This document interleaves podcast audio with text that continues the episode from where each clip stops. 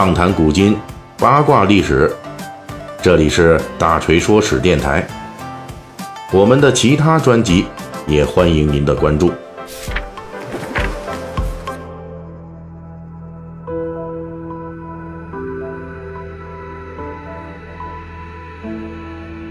咱们《三国演义》细节解密啊，主要是聊这个。呃，小说里边出场和没出场的汉末各路诸侯啊，这个已经讲了很长时间了。那么这个徐州这个地方上的割据势力呢，也是算其中一个系列，是吧？咱们是一个州一个州的去讲的。呃，前面呢我们已经讲了全能战士陶谦的失败，还有徐州二代目刘备的接盘不遂，以及徐州三代目吕布的到来。那么上一期我们就专门介绍了。刘备之所以投奔刚刚还是敌人的吕布，是要借这个机会在小沛把自己流散在徐州的万余军队士兵给找回来，而吕布呢，则一厢情愿地以为可以把刘备顶在他与兖州之间啊，就是曹操对曹操的这个前线位置上，给他当炮灰。从双方这个事前安排呢，以及事后，刘备势力在。一年之内迅速的恢复啊，吕布立即就反悔了，发兵进攻刘备。那从这个来看呢，吕布的政治能力明显要比刘备低。说白了呢，就是刘备之所以首先选择投奔敌人吕布，而不是名义上的缓和对象曹操，就是看准了吕布比他刘备要笨啊，而且呢，这吕布呢，那要是比曹操的话，那就更笨了，笨得更多。所以大锤呢，在上一期的结尾也讲到了。这刘备虽然在小沛迅速恢复实力，达到了万人规模，但是很快吕布就寻思过味儿来了，赶紧发兵把刘备打跑了。刘备在小沛站不住脚啊，被迫还是逃到了曹操那儿。而他那支刚刚聚拢起来的军队又被吕布给打散了。当然，刘备却不怕吕布这样的攻击，为什么呢？这就涉及吕布他的兵州军事集团有一个先天的无法克服的弱点。那就是吕布的这个滨州军事集团啊，战斗力虽然是杠杠的，但是杀伤力非常有限。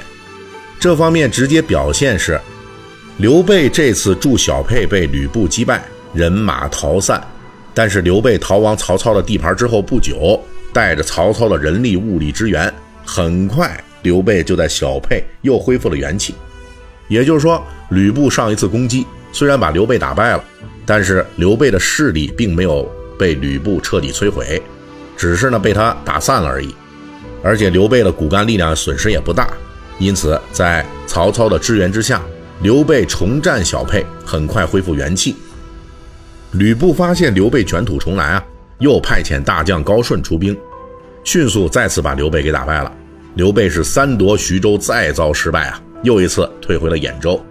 但是呢，从随后刘备率军跟随曹操军攻打吕布来看，他的实力仍旧是没有被高顺所重创。吕布军队的战斗力问题一直是三国故事中一个比较玄妙的话题。在小说里边，罗贯中将之解释为吕布个人的骁勇善战，但是在真实历史中啊，吕布军队最能打的人马主要由少量吕布亲自率领的滨州骑兵精锐，以及高顺等人统领的步兵精锐组成。这是一支战斗力非常强悍的部队。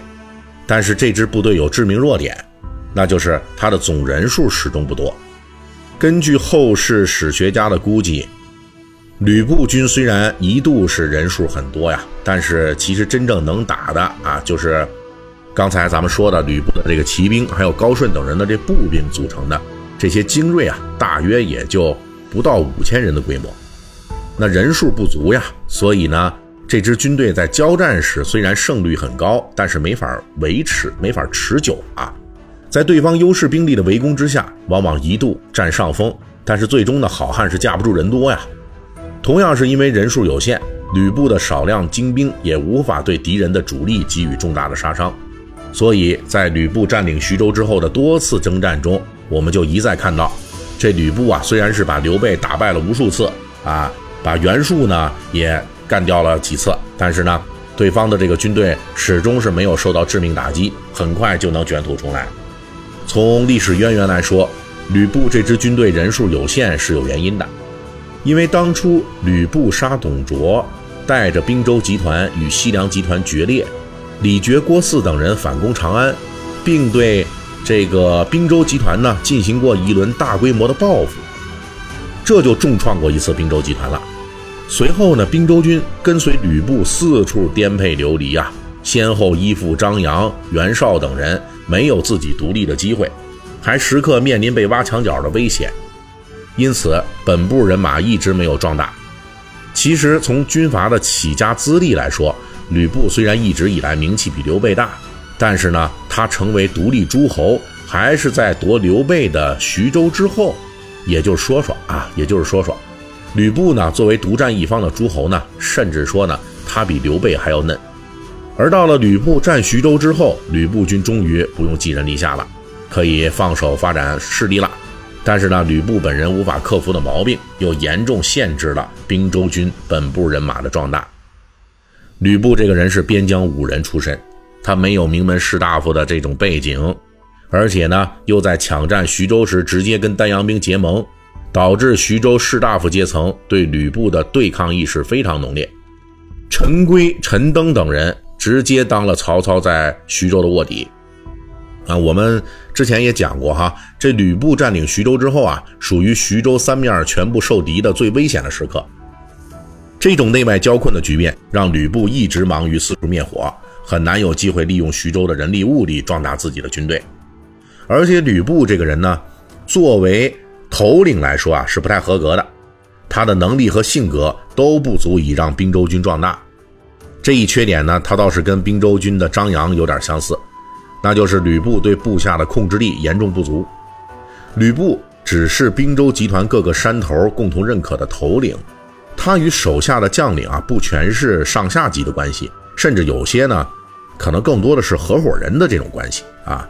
因此，吕布对手下军队的掌控力度啊非常有限。哎，除了他自己的骑兵和高顺的步兵以外，他还能指挥得动多少人？这个呢就是很难说了。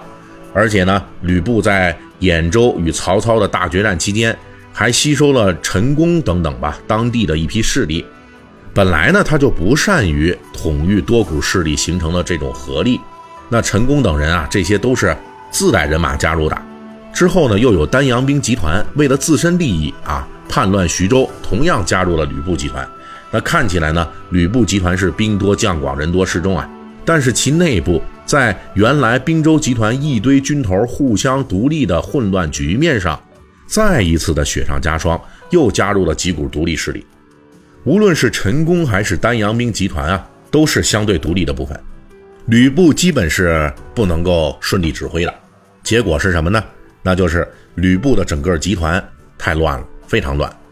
所以在吕布治下的徐州，除了内外交困以外，这个吕布军还呈现出非常诡异的局面，那就是一方面呢，这吕布军看起来很强大啊，但是另一方面呢，吕布军实际上内部真正能用的人马啊还很少，很有限，以至于其他的部队呢，就是更多的呀，也就是打酱油、坐着看热闹的这种。哎，当然了，呃，吕布其实他自己也知道他自己的问题所在，但是呢，他实在是没有时间和精力来处理这些问题。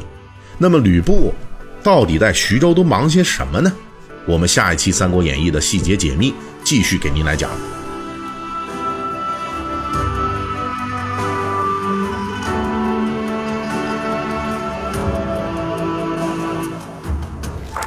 本期大锤就跟您聊到这儿，喜欢听您可以给我打个赏。